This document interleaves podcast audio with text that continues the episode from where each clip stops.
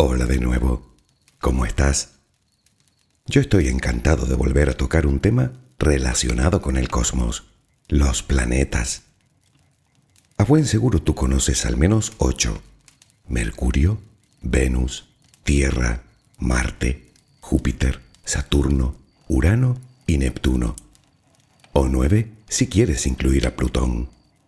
Aunque te encontrarás a muchos que te van a decir que ya no es un planeta. No, no es que haya desaparecido.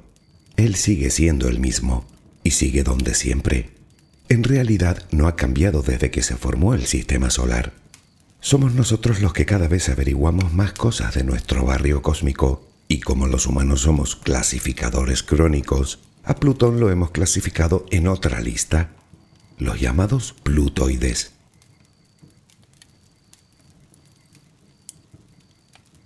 Hace mucho tiempo vivió un tipo que afirmaba que probablemente cada estrella tendría su propio sistema planetario, es decir, que habrían tantos sistemas solares como soles hay en el universo.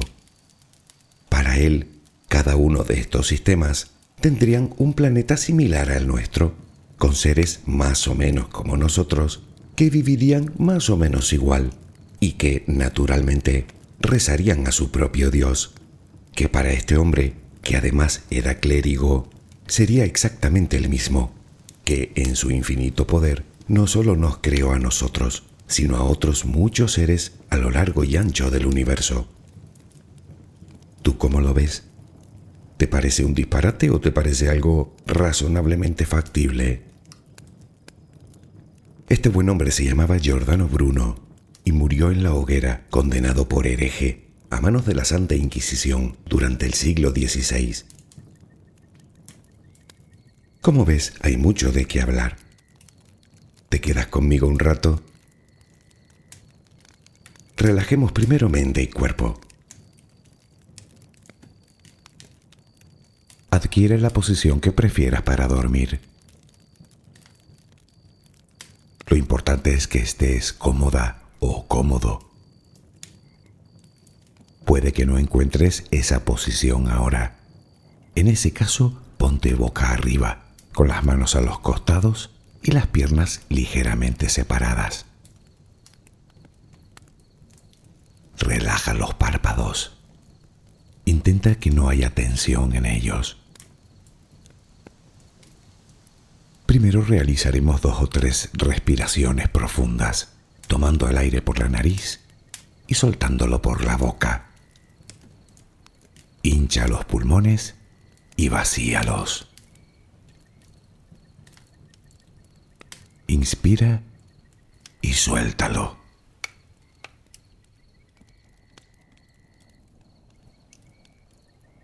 Ahora haremos una inspiración por la nariz, mantendremos el aire un par de segundos, durante los cuales mostraremos gratitud por lo que somos, por lo que tenemos, por lo que el universo nos ha dado y por lo que nos ha de dar. Luego suelta el aire también por la nariz. Repítelo dos o tres veces más. Cada vez que exhalas, notas cómo te vas vaciando de todo lo malo y negativo de tu vida y tu cuerpo se va relajando más y más. Inspira retén el aire y suéltalo. Deja que salga todo lo que te contamina. Inspira y suéltalo. Sigue respirando tranquila y acompasadamente. Intenta hacer la respiración abdominal dejando que sea el estómago lo que se balancee con cada respiración. Inspira y suelta, sin forzarlo. Inspira y suelta.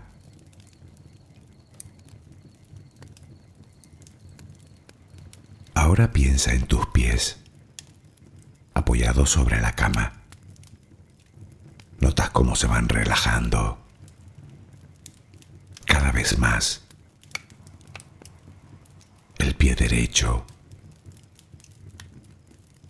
el pie izquierdo. Ambos quedan totalmente relajados. Centra tu atención en las piernas, desde los tobillos hasta los muslos. Siente como todos los músculos se van relajando.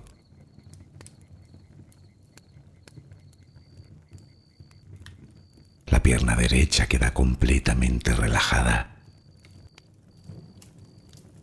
La pierna izquierda se relaja también.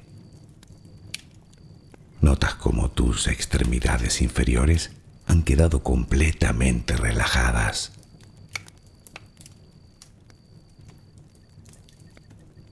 Conciencia de tu cadera. Nota cómo se va relajando también. Se relajan los glúteos. Notas el peso de toda la zona.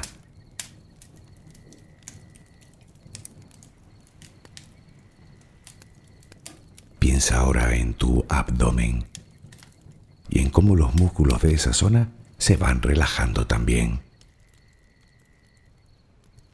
Nota el alivio con cada exhalación.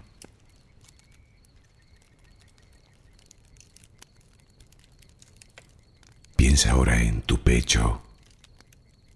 Nota cómo se relaja. Lentamente. Cada vez más.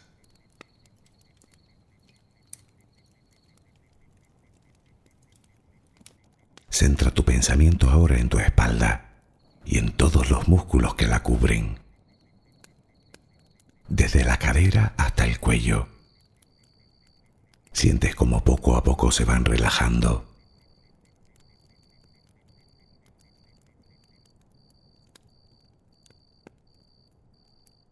Percibes como los hombros también se relajan.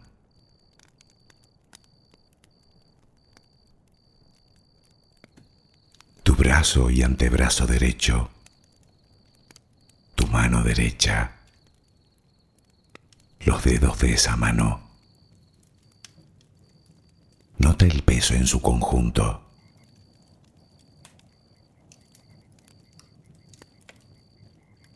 Tu brazo y antebrazo izquierdo,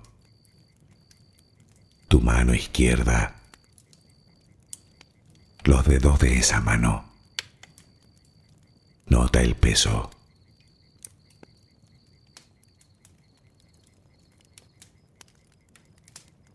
Dirige ahora tu atención al cuello.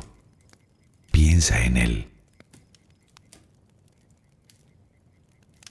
Siente como todos los músculos se van relajando.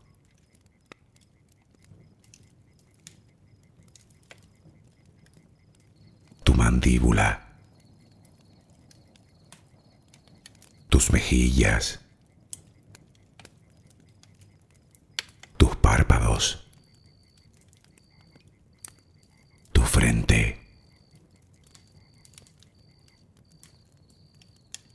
Se van relajando más y más todas las partes de tu cara y tu cabeza.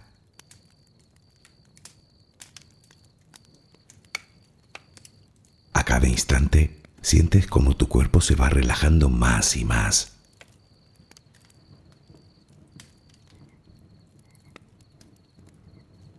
Ahora vuelve a tu respiración. Respiras de forma relajada. Notas el vaivén del estómago. Cada vez que exhalas, te notas más relajada o relajado.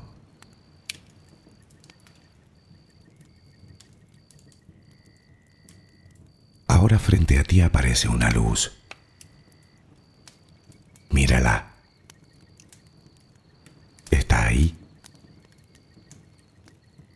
Es como si viniera de todos lados.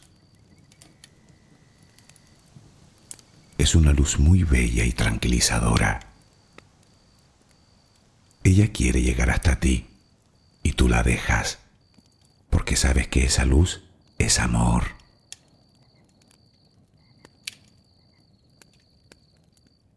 Notas cómo impregna cada parte de ti.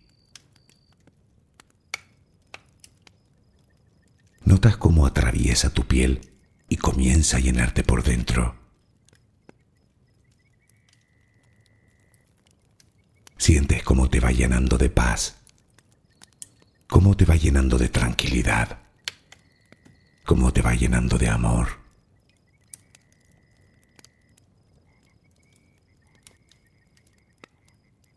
Poco a poco va desapareciendo de ti todo rastro de preocupación.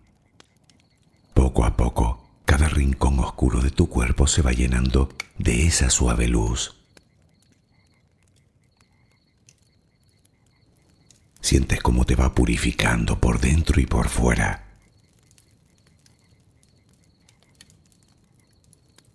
Tomas conciencia de que todo lo que hay en tu interior es serenidad y que ahora mismo no hay nada que temer, porque nada hay que pueda perturbarte. Tal es el poder de esa luz. La energía más poderosa del universo entra y sale de ti, te inunda, te protege, te enriquece, te purifica.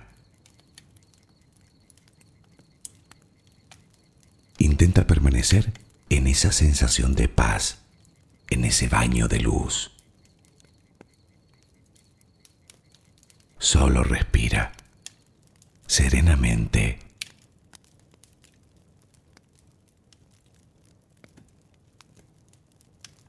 ¿Qué es un planeta? Antes de llegar ahí te contaré por qué se le llama así. Resulta que los antiguos griegos observaron que determinados astros no seguían el mismo patrón que el resto de objetos celestes.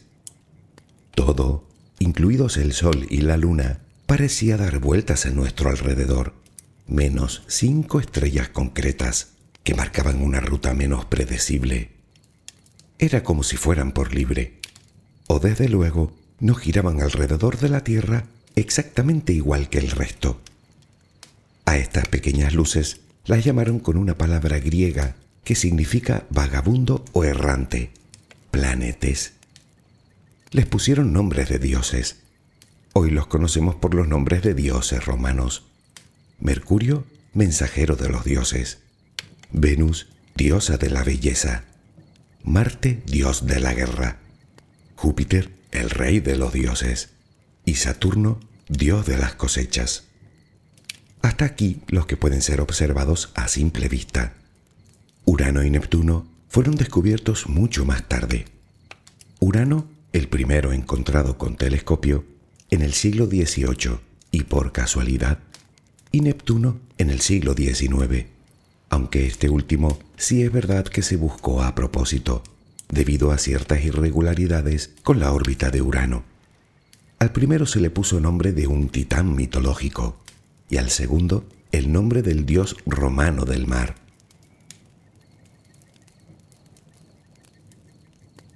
Descubierto Neptuno, los astrónomos seguían observando ciertas perturbaciones en las órbitas tanto de Neptuno como de Urano.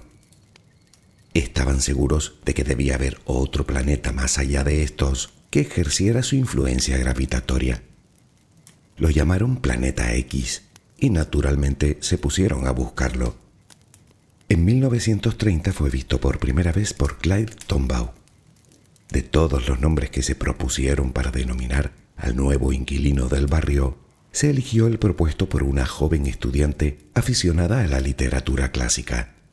Se le llamó Plutón, dios romano del inframundo. El problema empezó cuando fuimos descubriendo más cosas sobre aquel recién llegado. Si te fijas un poco, nuestro sistema solar se compone de cuatro planetas pequeños y rocosos, los más cercanos al Sol, dos gigantes de gas a continuación y otros dos, algo más pequeños que los anteriores, con núcleo rocoso y muy alejados del Sol. ¿Qué hace ahí Plutón? Tan lejano, más pequeño que la Luna, con una órbita muy excéntrica y muy inclinada con respecto al plano de la eclíptica. Además posee nada menos que cinco lunas. La mayor, Caronte, es la mitad de su tamaño. Algunos afirman que se acerca más a un pequeño planeta binario. y casualmente justo a partir de él comienza el llamado cinturón de Kuiper, un enorme anillo que rodea nuestro sistema repleto de asteroides de todos los tamaños.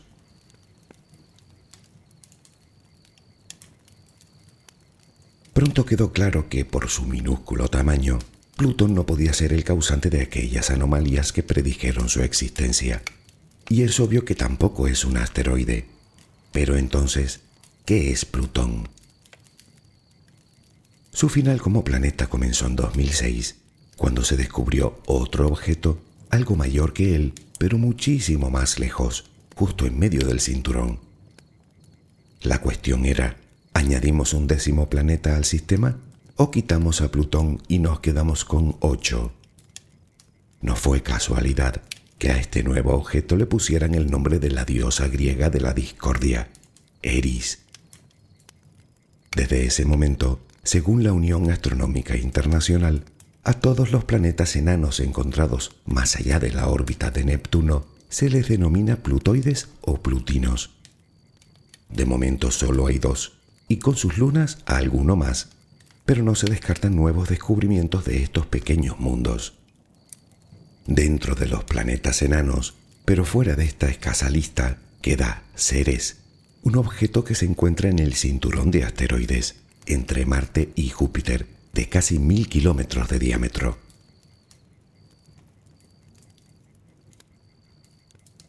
Aún queda muchísima gente que considera a Plutón como un planeta de pleno derecho.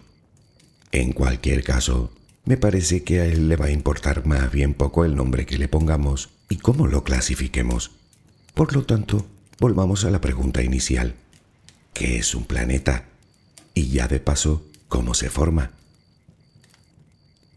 Con respecto a la primera pregunta, y según el manual, planeta es un cuerpo celeste que cumple con cuatro requisitos fundamentales. El primero es que orbite a una estrella. El segundo que tenga la masa suficiente para formar una esfera, lo que llaman equilibrio hidrostático. El tercero es que haya despejado su órbita, es decir, que no queden restos del anillo del material del que se formó orbitando en el mismo lugar de tal manera que dominen todo su recorrido alrededor de la estrella.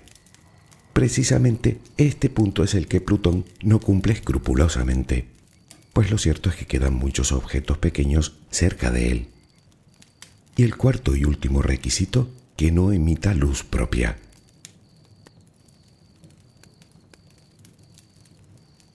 Respondiendo a la segunda pregunta, ¿cómo se forma un planeta? Una estrella debe su origen a una enorme nube de gas y polvo. Casi toda se concentra en una esfera central que da lugar al Sol. El resto, pequeñas cantidades, quedan flotando alrededor en un llamado disco protoplanetario. Debido a la gravedad, este material se va condensando en esferas más pequeñas que dan lugar a los planetas. Al menos es lo que sabemos hasta ahora. No obstante, las recientes observaciones están confirmando esta teoría.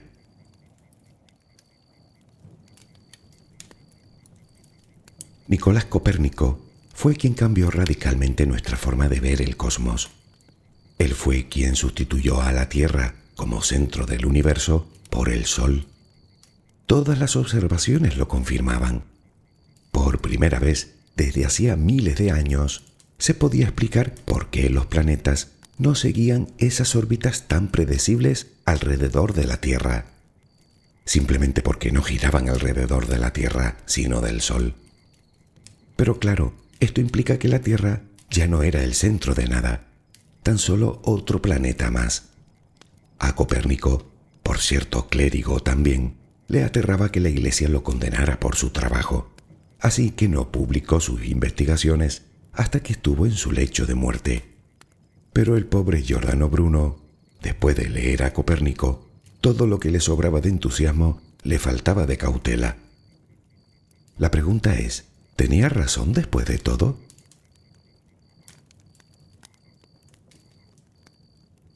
Naturalmente, a través de los siglos, muchos se han hecho la misma pregunta. ¿Hay más planetas en el universo, aparte de los que ya conocemos? ¿Es el sistema solar un modelo que se repite en todo el cosmos? El problema fundamental es que son planetas, es decir, que son mucho más pequeños que la estrella anfitrión y que no emiten más que la luz que reflejan. Observar una estrella lejana resulta relativamente fácil, brilla mucho, pero ver algo así es un pelín más complicado. Pongamos un ejemplo para hacernos una idea. Imagina uno de esos focos grandes y muy potentes que se utilizan en espectáculos al aire libre, de esos que lanzan un haz de luz que se alza en el cielo hasta que se pierde. ¿Sabes cuáles son, verdad? Bien, ponemos uno al final del camino, como a una milla, algo más de un kilómetro y medio, alumbrando hacia nosotros. Vemos un fuerte destello en la lejanía. Ahora imagina que justo por delante del foco pasa revoloteando una pequeña polilla nocturna. ¿Crees que podrías verla? Incluso utilizando unos potentes prismáticos, la luz de la lámpara te cegaría y no podrías ver nada.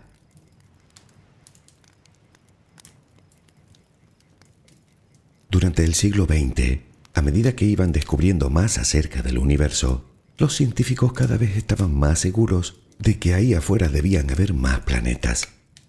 Y por una razón bien sencilla. Se estima que en nuestra galaxia existen unos 200 mil millones de estrellas. Son muchas estrellas. De todas ellas, la única que conocemos bien, el Sol, tiene a su alrededor nada menos que ocho planetas, varios planetas enanos, cientos de lunas y un sinfín de otros objetos como asteroides y cometas. Por simple ley de probabilidades, es fácil pensar que si el Sol tiene ocho planetas, deben haber más estrellas por ahí con cuerpos planetarios que la orbiten. La pregunta es cómo detectarlos.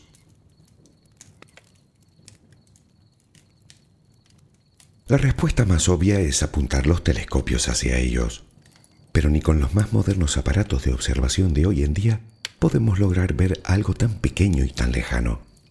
Entonces, ¿qué opciones nos quedan? Bueno, parece obvio que antes de intentar verlo, habrá que demostrar primero que existe. Así que el objetivo comenzó siendo la detección, de alguna manera.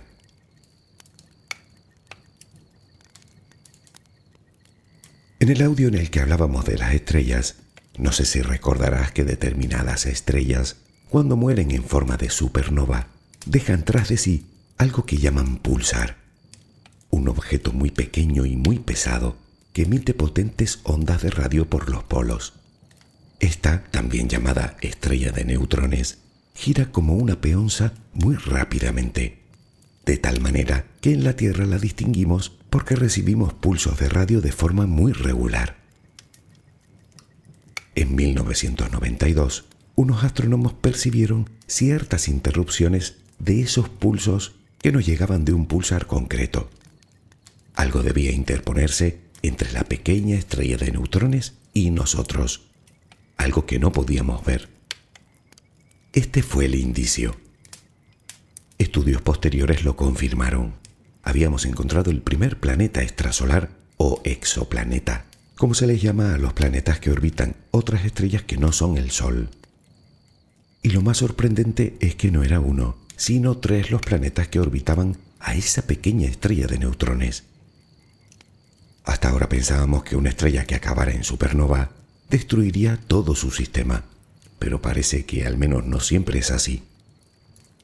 No habíamos hecho más que empezar y ya nos llevamos nuestra primera sorpresa.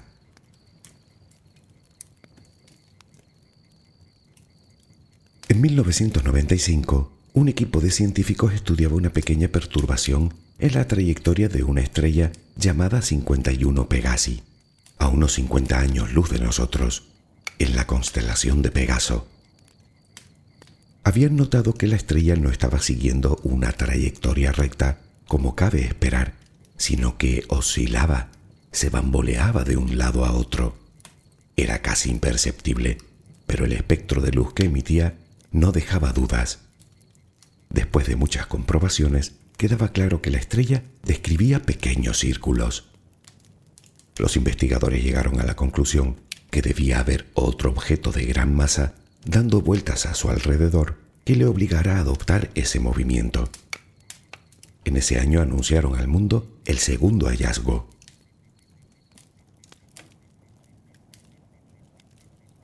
Pero ¿cómo llegaron los científicos a esa conclusión? Bueno, es más fácil entenderlo con otro ejemplo. Olimpiadas. Un atleta se dispone a lanzar su martillo lo más lejos posible. Como sabes, consta de una cuerda de acero que el participante sostiene por un extremo y en cuyo final hay un peso de más de 7 kilos en el caso de la prueba masculina. El atleta comienza a girar sobre sí mismo para dar impulso al martillo. Cada vez gira más rápido, pero si te fijas bien, el propio atleta no solo gira sobre sí mismo, sino que describe pequeños círculos en el suelo. A un lado está el martillo, el planeta, y al otro el atleta que lo sostiene, el Sol. A este sistema de detección se le llama método de velocidad radial.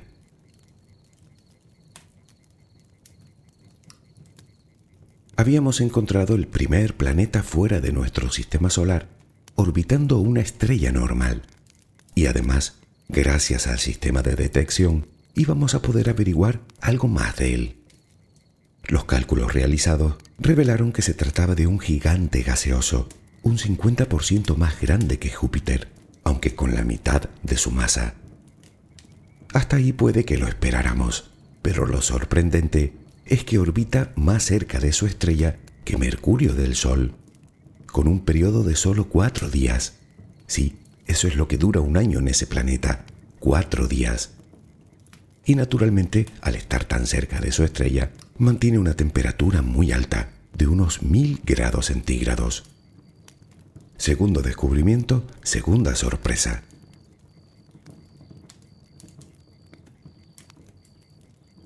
El sueño de Giordano Bruno estaba un poco más cerca. La primera piedra estaba puesta. Los astrónomos ya sabían lo que debían buscar. A medida que iban perfeccionando las técnicas de detección, aparecían más y más planetas, pero siempre gigantescos. Se les llama Júpiteres o Júpiteres calientes cuando están muy cerca de su estrella. Sin embargo, el problema seguía siendo que con los métodos existentes solo podíamos hallar planetas muy grandes. Y bueno, está bien. Pero insisto, nuestro sistema solar dispone de cuatro planetas rocosos, uno de los cuales, el nuestro, orbitando en la que llaman zona de habitabilidad. Los científicos la llaman zona de risitos de oro, donde no hace ni demasiado frío ni demasiado calor. Es en esta región donde el agua puede permanecer en estado líquido, y donde hay agua líquida suele haber vida. Por lo menos en nuestro planeta es una constante. Otros dos, Venus y Marte, se encuentran justo en los límites de esa zona, uno por dentro y otro por fuera. De hecho, se sabe que en Marte hay agua congelada y que probablemente hace miles de millones de años fuera un planeta cálido con mares y lagos.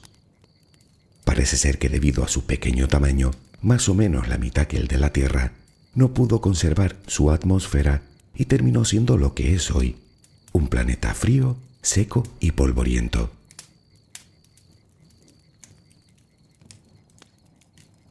Nuestro sistema no puede ser el único con planetas de estas características, aunque la pregunta seguía siendo la misma.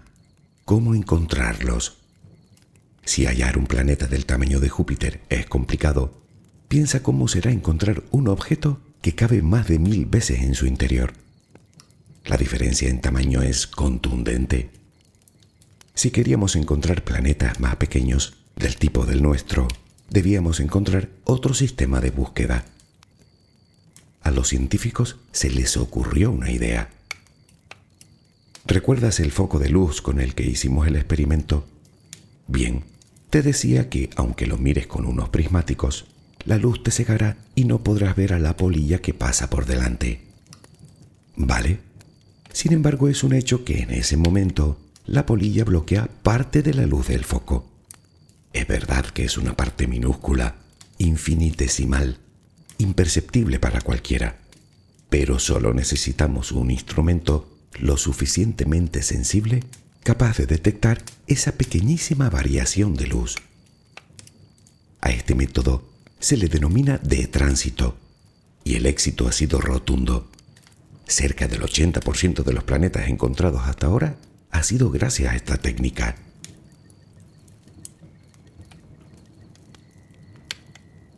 A medida que ha ido avanzando la tecnología, se han ido añadiendo nuevas técnicas de detección de planetas extrasolares. Y de hecho, lo habitual es que los investigadores utilicen más de un método a la vez. Aunque es el llamado método de detección directo, el que más información podría arrojar sobre ellos. Me refiero a poder verlos directamente. ¿Cómo?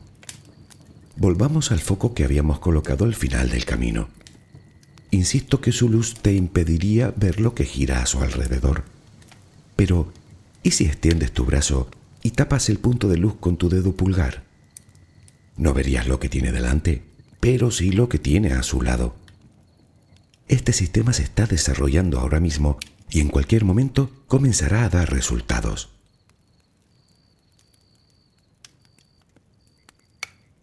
Pero basta de tecnicismo y vayamos a lo que nos interesa.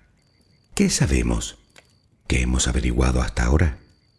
¿Podemos contestar a la pregunta de Giordano Bruno? Bueno, al menos a una parte de ella sí. Casi no hay estrella que estudiemos que no tenga a su alrededor al menos un planeta, y de hecho la mayoría tiene varios. Incluso las estrellas que hasta ahora pensábamos que no podían tener, como las estrellas de neutrones. En estos momentos existen casi 3.500 planetas extrasolares confirmados en algo más de 2.700 sistemas. Y es una cifra que pronto quedará obsoleta. Es obvio que no hemos podido estudiar todas las estrellas de nuestra galaxia, pero a la vista de los datos parece más que probable que el número de planetas en nuestra Vía Láctea supere y con mucho al de estrellas. Por lo que a la pregunta de si hay más planetas ahí fuera es sí, rotundamente, y por cientos de miles de millones, si no por billones, solo en nuestra galaxia.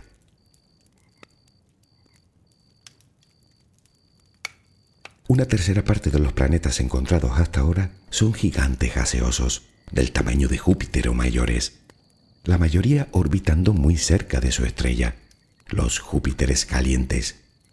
Aunque ya sabes que esto se debe en gran parte por la tecnología utilizada en los métodos de detección.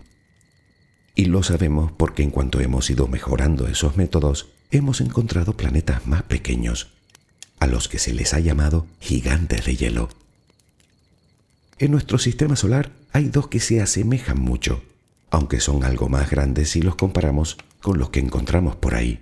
Me refiero a Urano y Neptuno. Normalmente tienen unas tres veces y media el tamaño de la Tierra. Sus núcleos son de roca, cubiertas por un grueso manto de hielo, y con una atmósfera muy grande, de nada menos que el 10% de su masa. Pues de los que quedan, Quitando los gigantes gaseosos, la mitad son de estos gigantes de hielo o también llamados mini Neptunos.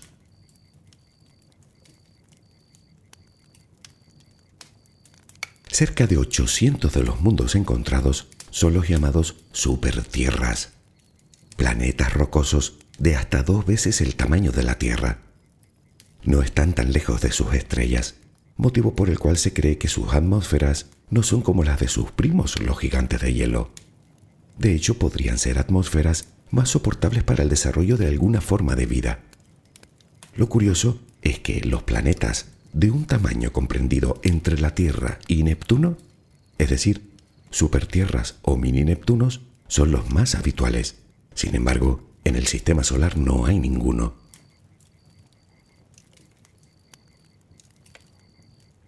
De esos casi 3.500 planetas encontrados hasta el momento, más de 300 son del tipo terrestre, con un tamaño y densidad similares. Y lo más interesante es que algunos de ellos se encuentran en la zona risitos de oro de su estrella, en esa zona templada donde el agua puede permanecer en forma líquida. ¿Qué conclusión sacamos de esto?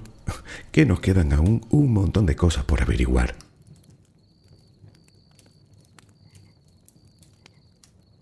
Sin embargo, las preguntas se acumulan con cada hallazgo. ¿Qué hace un planeta del tamaño de Júpiter a un palmo de su estrella? ¿O un planeta enano como Plutón, tan lejos de la suya? ¿Por qué en nuestro sistema no hay planetas de tamaños intermedios? ¿Por qué pasamos del tamaño de la Tierra directamente al de Neptuno? ¿Qué relación existe entre las características del planeta y su estrella anfitriona?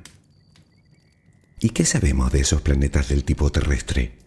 No hemos podido verlos hasta el momento. No sabemos cuál es su composición química, o si disponen de agua líquida, o cómo es su atmósfera.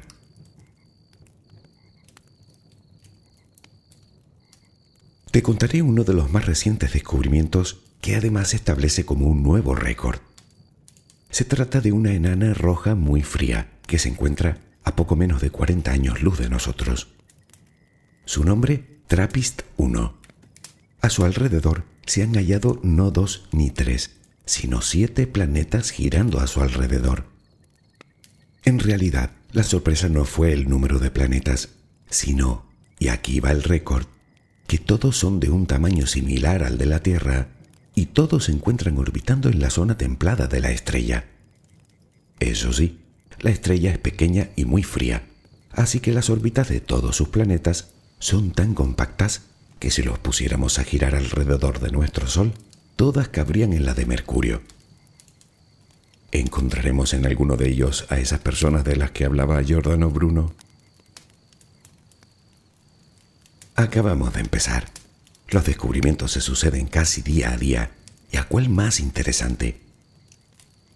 Existen un montón de proyectos en marcha y otros en fase de desarrollo con el único propósito de descubrir más sobre esos otros mundos hermanos que habitan por toda la galaxia, pero sobre todo para buscar planetas que por sus características puedan albergar algún tipo de vida. En cualquier caso, los científicos planetarios y los astrobiólogos no están buscando precisamente personas, sino algún rastro de vida. La respuesta más inmediata podría estar en el estudio de sus atmósferas. Por ejemplo, sabemos que todo el oxígeno del que disponemos en la Tierra debe su origen a una forma concreta de vida, las plantas. Probablemente no pasará mucho tiempo antes de poder dar respuesta a muchas de estas preguntas. ¿Quién sabe lo que nos espera ahí afuera? En cualquier momento podríamos encontrar un planeta rocoso, del tamaño de la Tierra, orbitando en la zona templada de su estrella, con abundante agua en estado líquido y con una atmósfera respirable. Las probabilidades nos dicen que si hay uno, el nuestro seguro que hay más. Vete a saber. Quizá dentro de un millón de años sean nuestros descendientes los alienígenas en lejanos planetas colonos en otros mundos, en lugares tan lejanos que no podemos ni imaginar. A mí no me parece un disparate. ¿Y a ti? Desde luego, Giordano Bruno, si nos está viendo, tiene que estar mirándonos con cara de, si ya te lo decía yo. esté donde esté, le enviamos un cariñoso saludo. Y en cuanto a ti, espero que mañana tengas una maravillosa jornada. Que descanses. Buenas noches.